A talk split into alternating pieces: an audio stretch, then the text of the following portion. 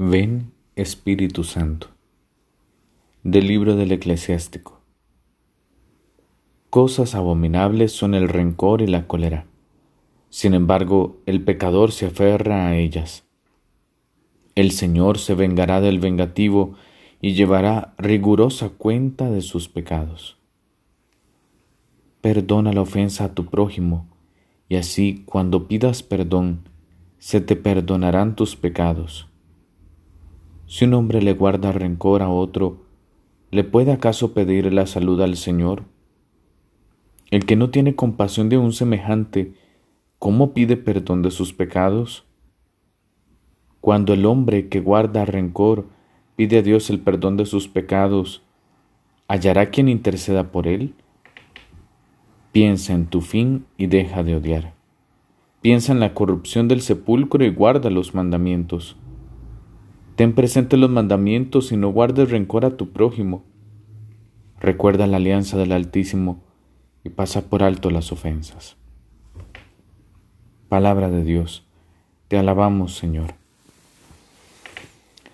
Hoy el Señor nos habla de un tema que precisamente es muy difícil para muchos, para, si no para todos en realidad, el perdón.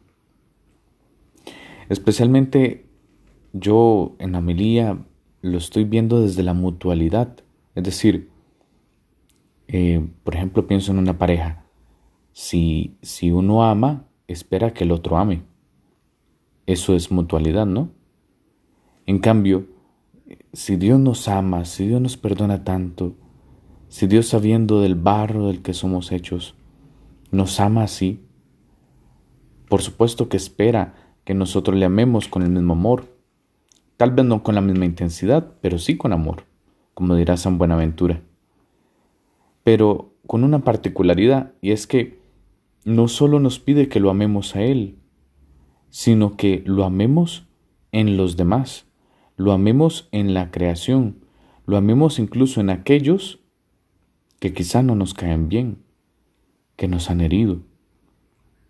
Por eso el perdón, el perdón es divino, no necesariamente humano, porque si dependiera de nosotros, yo creo que mm, las guerras y los pleitos y demás cosas eh, sería lo más normal, ¿no?